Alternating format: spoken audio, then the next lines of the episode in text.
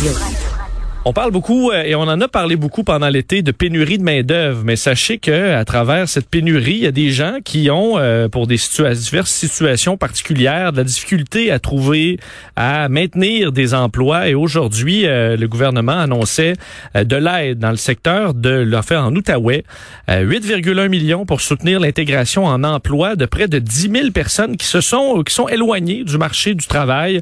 Pour parler de cette annonce, on rejoint tout de suite le bon des deux ministres qui participaient parce qu'il était accompagné du, euh, du ministre de la Famille et ministre responsable des régions de l'Outaouais, euh, Mathieu Lacombe. C'est le ministre du Travail, de l'Emploi et de la Solidarité sociale, Jean Boulet, euh, qui est au bout du fil. Monsieur Boulet, bonjour. Oui, bonjour, Monsieur Dessureau, ça va? Ça va bien.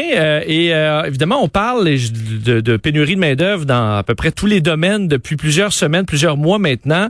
À qui ce programme-là s'adresse? Ben, écoutez, c'est important en contexte de pénurie de main-d'œuvre, oui. On parle souvent de formation, requalification d'augmentation de la productivité, mais il faut penser à toutes les personnes qui sont plus éloignées du marché de l'emploi. Et c'est euh, ce que j'annonçais ce matin, 8,1 millions de dollars à des ressources externes qui sont spécialisées en employabilité, qui vont accompagner de façon individuelle ces, ces personnes-là qui sont soit des personnes en situation de handicap, issues des Premières Nations, des jeunes, des femmes, des personnes immigrantes, des personnes judiciarisées, des personnes bénéficiaires de l'aide financière de, euh, euh, de dernier niveau. C'est vraiment important. Puis je donne souvent des exemples, là, des, des jeunes mères monoparentales qui sont à la recherche d'un emploi euh, pour concilier avec leurs responsabilités familiales souvent, je réfère aux personnes, les personnes trisomiques, les autistes, qui ont des services extraordinaire à rendre à des entreprises, même qui ont un haut niveau de robotisation. C'est des personnes qui sont loyales, qui travaillent bien. Les personnes plus expérimentées, les 60 ans et plus, il faut essayer de se départir des préjugés négatifs qu'on a parfois à l'égard de ces clientèles-là, où ça peut être un jeune qui a eu une expérience de vie malheureuse ou une expérience de travail qui s'est mal terminée, ils ont besoin d'être accompagnés. Puis au sortir d'une pandémie comme celle qu'on connaît, vous le savez, on a souvent parlé d'exacerbation des, problématiques de santé mentale, d'anxiété. Il y a des ressources, il y a des organismes en employabilité qui sont là pour vous aider, pour revenir sur le marché de l'emploi et répondre euh, euh, à la pénurie de main-d'œuvre. Est-ce que naturellement, avec la pénurie de main d'œuvre, les employeurs sont un peu plus ouverts d'esprit euh, vers des groupes qui euh, qu'on aurait refusés auparavant et que là on est un peu plus intéressé justement avec des jeunes qui ont eu euh, qui ont fait des erreurs, qui ont eu des débuts difficiles ou justement une mère monoparentale qui à qui il faut agencer un horaire beaucoup plus flexible? Est-ce que ça vient pas quand même un peu naturellement chez certains employeurs actuellement?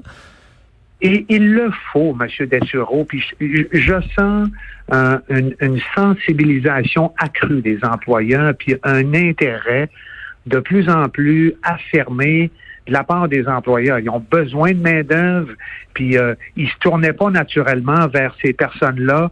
Mais là, c'est devenu un incontournant. Puis on est dans un marché qui se doit, pour être prospère, d'être inclusif puis humain. Puis il faut penser à ces à ces personnes-là. Elles n'attendent qu'à être accompagnées. Encore une fois, chacune de ces personnes-là a un profil qui lui est propre. Et parfois, ça peut être un retour aux études, mais d'abord et avant tout vers euh, un emploi et qui est bien rémunéré. Puis les employeurs comprennent cette réalité-là de plus en plus.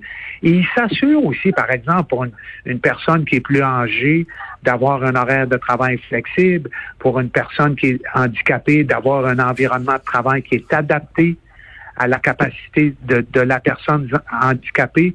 Euh, toutes les clientèles requièrent une ouverture, puis faut souhaiter que ça aille en s'améliorant de plus en plus. Hein. Et euh, je comprends qu'au lieu de faire un programme euh, provincial, vous allez plutôt aider les organismes déjà implantés dans la région. Oui, ben ils, ont des ressources spécialisées, là, des, des intervenants qui ont qui ont tous les outils. Euh, puis c'est un réseau. Tu quand on réfère à réseau en employabilité des personnes en situation de handicap, c'est des personnes qui savent comment intervenir. Ils ont des agents d'intégration. Ils peuvent aussi sensibiliser, former, s'assurer de faire les bons diagnostics et de permettre un bon arrimage entre la personne un peu plus éloignée du marché de l'emploi et l'entreprise qui est intéressée à répondre à ses besoins. Euh, vous devez avoir des téléphones euh, d'à peu près partout au Québec euh, ces jours-ci, dans tous les domaines, pour dire là, Monsieur Boulet, ça va pas, là, on manque d'employés, c'est la crise. c'est une situation qui est vraiment inusitée dans bien des domaines à la grandeur de la province? Oui, la pénurie de main-d'œuvre, ben, il y en avait, bien sûr. Ça existe depuis des années. Il y en avait avant la pandémie. Ça s'est accentué. Il y a énormément de postes vacants. La population vieillit à un rythme important au Québec. Il y a beaucoup de départs à la retraite. Puis ça va, euh, ça va continuer. Il faut s'apprendre, faut apprendre à vivre avec la pénurie de main d'œuvre. Je vous dirais que le creux historique euh, de la population des 15-64 ans, on va le connaître en 2030. Fait faut apprendre à vivre avec faut euh, que les employeurs aussi relèvent le défi de l'automatisation des tâches répétitives. faut qu'ils prennent conscience de l'importance d'augmenter leur productivité et d'améliorer leurs conditions de travail. Puis les conditions de travail, c'est pas que les salaires. Oui, en période de chômage, les employeurs avaient plus le gros bout du bâton, mais en pénurie de main-d'œuvre, les travailleurs ont plus le gros bout du bâton. Fait que ça va prendre des horaires de travail plus flexibles, plus de conciliation famille-travail, des meilleures conditions euh, de rémunération et autres. Euh, beaucoup de gens ont pointé du doigt pour la situation actuelle, les programmes fédéraux euh, jugés trop généreux par certains. Vous, vous placez où là-dedans? Est-ce que Justin Trudeau a étiré ah. un peu trop les programmes et on paie pour ça présentement? Ben, écoutez, euh, la PCRE, la prestation canadienne de relance économique qui a succédé à la PCU, oui, pour beaucoup, là, il y a des médias qui disaient la semaine passée, puis c'est pas mal juste, là, qu'il y avait au-delà de 120 000 personnes qui la recevaient au la PCRE. Oui, ça désincite au travail, peu importe euh, la région, euh, que je visite, je rencontre des partenaires du marché de l'emploi, puis on me dit constamment, euh, Jean, la PCRE nous nuit, euh, euh, mais c'est important de refaire le message que c'est une prestation qui avait sa légitimité, là, parce que ça vise à donner un revenu à quelqu'un qui l'a complètement perdu en raison de la pandémie. Mais il faut pas que ça justifie une personne d'être inactive sur le marché de l'emploi, particulièrement dans une conjoncture de pénurie de main-d'œuvre. Puis tu peux pas continuer d'être éligible à la PCRE si tu refuses une offre par ailleurs raisonnable d'emploi. Fait que tu peux pas tout avoir. Là, heureusement, la PCRE a baissé de 500 à 300 dollars par semaine le 18 juillet dernier, mais elle a été prolongée jusqu'au 23 octobre c'est certainement pas un incitatif, M. Dessureau. Puis au contraire, vous j'ai parlé à beaucoup de propriétaires de restaurants qui me disaient bon, euh, Jean, ils sont, ils reçoivent la PCRE, ils envoient des CV, mais ils viennent pas aux entrevues ou ils viennent pas. Puis euh, fait qu'il faut, faut être prudent, faut euh, notamment rappeler que c'est une prestation qui a des bénéfices, mais il faut pas que ça ait les inconvénients de désinciter quelqu'un à revenir en emploi. En terminant, M. Boulet, un mot sur euh, le dossier d'Olimel, dossier très important, le plus de 100 000 ports, on sait qu'ils sont euh, présentement entassés, c'est la canicule en plus. les, éleveurs de porcs ont demandé bon que ça se règle le plus rapidement possible, disant être au point de rupture. L'UPA également, l'Union des producteurs agricoles. Vous, bon, je comprends que les négociations pourraient reprendre demain. Est-ce que vous êtes confiant là que ça, qu'on pourra en arriver à une entente qui urge? Là?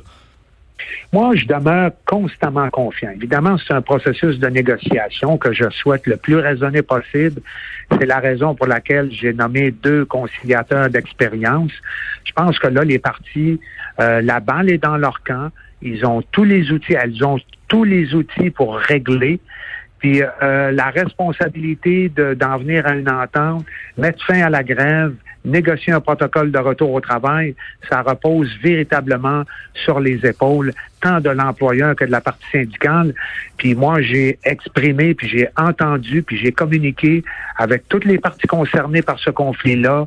Évidemment, les éleveurs de porc, euh, les producteurs agricoles, l'employeur, les familles, puis les travailleurs sont affectés, il faut éviter d'aller vers la voie du gaspillage alimentaire. Et là, il y a encore une opportunité de règlement. Je crois encore que les partis sont dans un entonnoir, puis que ça pourrait se faire rapidement. C'est ce qu'on souhaite parce que le temps visiblement presse. Jean Boulet, merci infiniment d'avoir été là.